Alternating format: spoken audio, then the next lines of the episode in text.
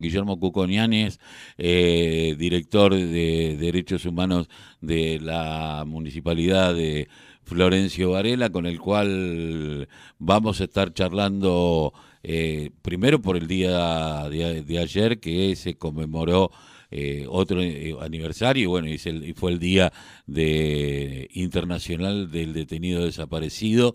Eh, esto fue porque, bueno, en algún momento en la ONU se planteó este tema un 29 de julio, el 30 se instauró como, como día, pero también algunas cuestiones que tienen que ver con algunos logros que ha tenido la Dirección de Derechos Humanos en Florencio Varela con respecto a tres docentes desaparecidas en ese distrito. Así que muy buenos días, Cuco. ¿Cómo te va? Carlos Tafanel te saluda.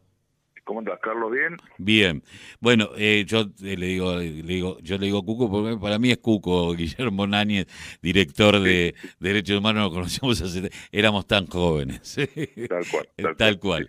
Eh, bueno, ayer eh, se conmemoró el Día del Detenido Desaparecido a nivel internacional y la federación a nivel latinoamericana y en particular eh, quien era en ese momento la, la presidenta de, de, Madre de Plaza de Mayo, línea fundador, y Ravena, eh, que hoy sigue estando en la ONU, eh, llevaron la voz cantante para que esto pudiera ser así, ¿no? Claro, sí, sí, sí, sí, sí, tal cual. vos fíjate que se ha avanzado en distintos tipos de convenciones en derechos humanos, en distintos este, aspectos de las violaciones de derechos humanos, ¿no? Porque mm no solamente en este caso es el detenido desaparecido, pero también hay convenciones sobre vinculadas al tema del uso de la tortura, el tema de la protección de la niñez, eh, derechos de las mujeres, ¿no? Este, como la CEDAW. hay un montón de reglas donde los países van adhiriendo. Este, en nuestro caso, por suerte, nuestro país adhiere este, desde la Constitución, con lo cual muchas de esas convenciones tienen este tienen este rango constitucional, por suerte, ¿no? este, pero también este, hay una presencia permanente, sobre todo de la Secretaría de Derechos Humanos de la Nación, con, con Gala a la cabeza, de este, tener en cuenta todos estos, estos días que son muy importantes, ¿no?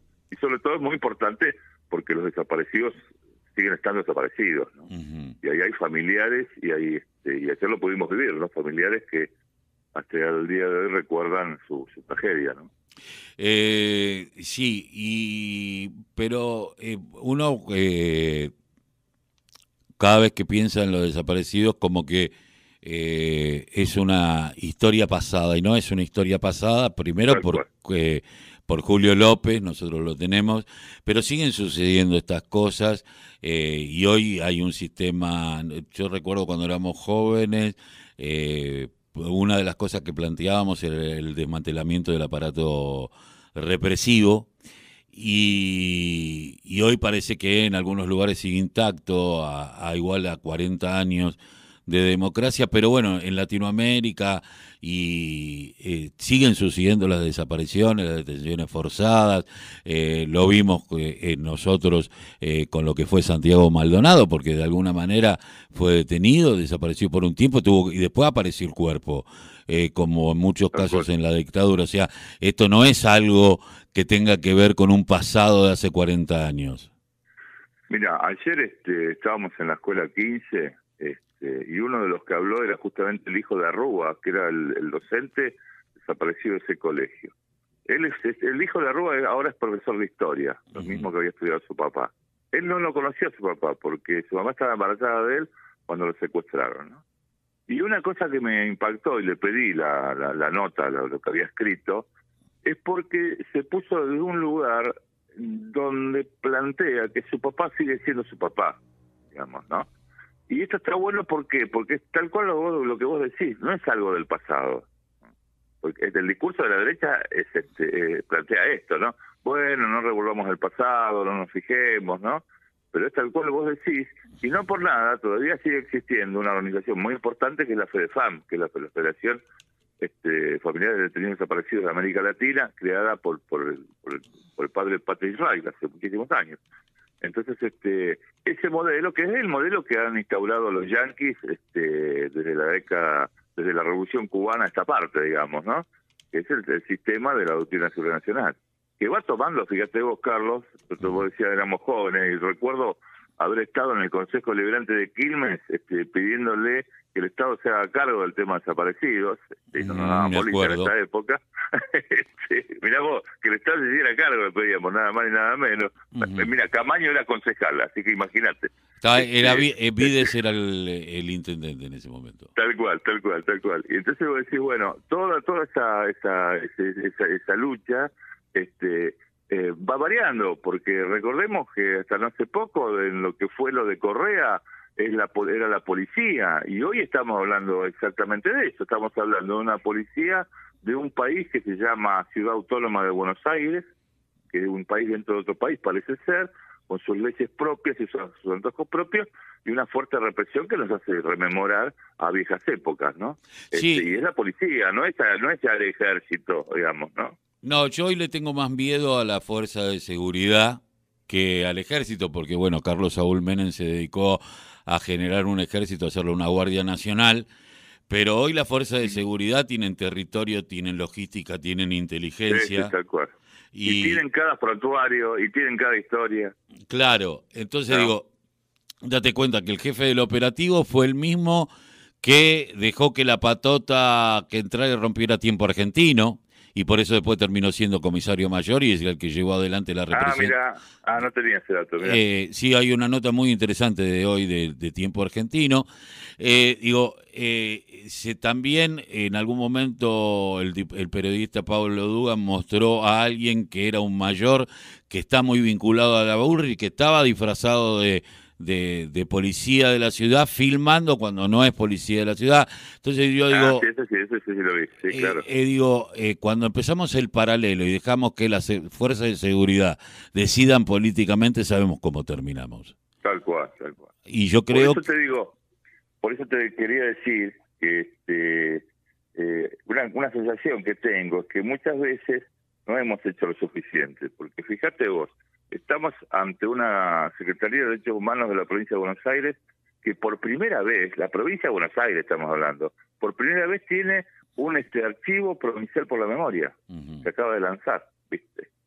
Y ayer también, fíjate vos, la primera vez que nos, entramos a fijar que hubo un montón de docentes que venían de La Plata o de Quilmes a Varela a dar clases que están secuestrados y tenido desaparecidos y, lo que estamos haciendo es, este, eh, con el laburo de Luis y sobre todo, fue este reparar esos legajos, porque estos compañeros y compañeras figuran como que abandonaron el trabajo, cuando no fue así, cuando no lo abandonaron, digamos, no fueron secuestrados, fueron detenidos, desaparecidos. O sea, que hay montones de lugares del Estado que debemos llegar y falta mucho y hay mucho laburo para hacer todavía. Sí, y sobre todo eh, el otro día cuando yo escuchaba la declaración de, porque fue una la lectura del, del fiscal Luciani en un juicio oral haciendo una lectura, eh, que diciendo que en los la corrupción de los últimos 40 años, ¿no? cuando vamos a cumplir 40 años de democracia, o sea, la democracia es corrupta. Uno podría inferir, ¿no?, frente a lo que está planteando. El golpe de Estado del 76 recordará que era la subversión y la y la democracia corrupta. Era. Eh, exactamente. Entonces digo, me parece que estamos en tiempos asiados, hay que estar muy atentos.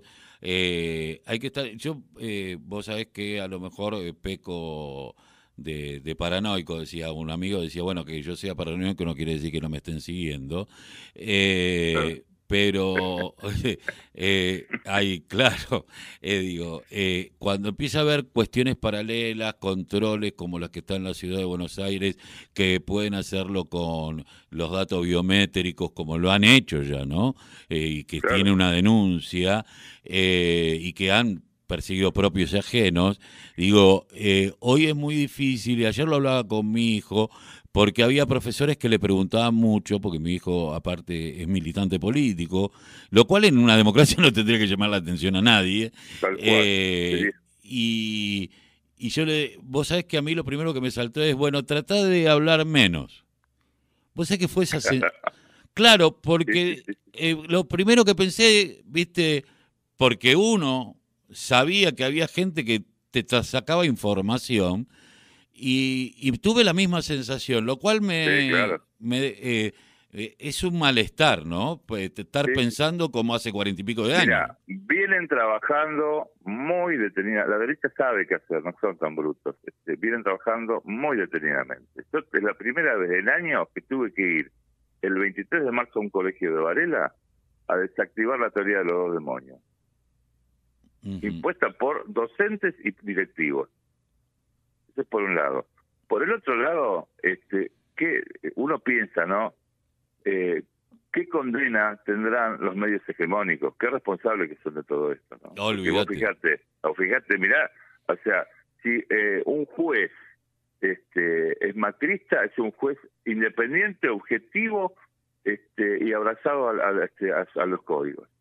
Si tiene un juez alguna medida este, vinculado a nuestro pueblo, es kirchnerista. Sí, hay, verdad, es una lectura, esa sí que es una lectura paranoica de la cosa. No, no, eh, aparte de ser una lectura paranoica, es la imposición en la sociedad de que de, mirar las cosas con esa óptica. No hay otra. Eh, no hay gente que, eh, yo decía, es más que Cristina. Viste que los dirigentes políticos son más que ellos mismos. son la representación.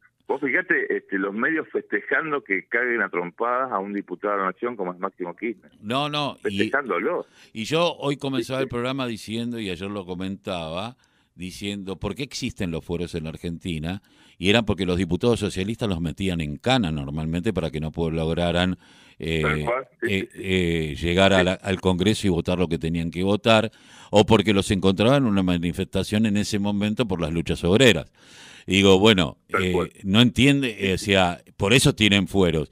Y justamente apuntaron a, a la dirigencia política, ya abiertamente, como decir, vamos a ir por vos. Sí, sí, sí, tal cual, sí, sí, sí. Y es muy preocupante y esto, esto tiene que... Y por eso están en alerta los organismos de derechos humanos, porque lo, lo estamos viendo esto.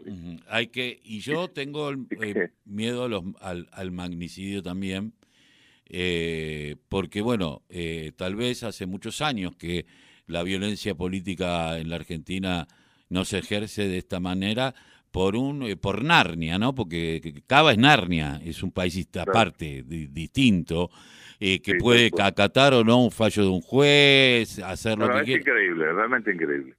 digo, creen que tiene, y aparte tienen un planteo de no a los fueros, claro, porque ellos son impunes desde otro lugar. Entonces digo, me, eh, me parece que, que, está. Bueno, muy bueno lo de esto de, restablecer los legajos de, de varios docentes de, de Florencio Varela, porque no fueron tipos que dejaron el laburo, fueron tipos que los desaparecieron. No, no, para nada, y además esto hizo que está haciendo que crezca el listado, estamos llegando a los 100 detenidos desaparecidos de Varela.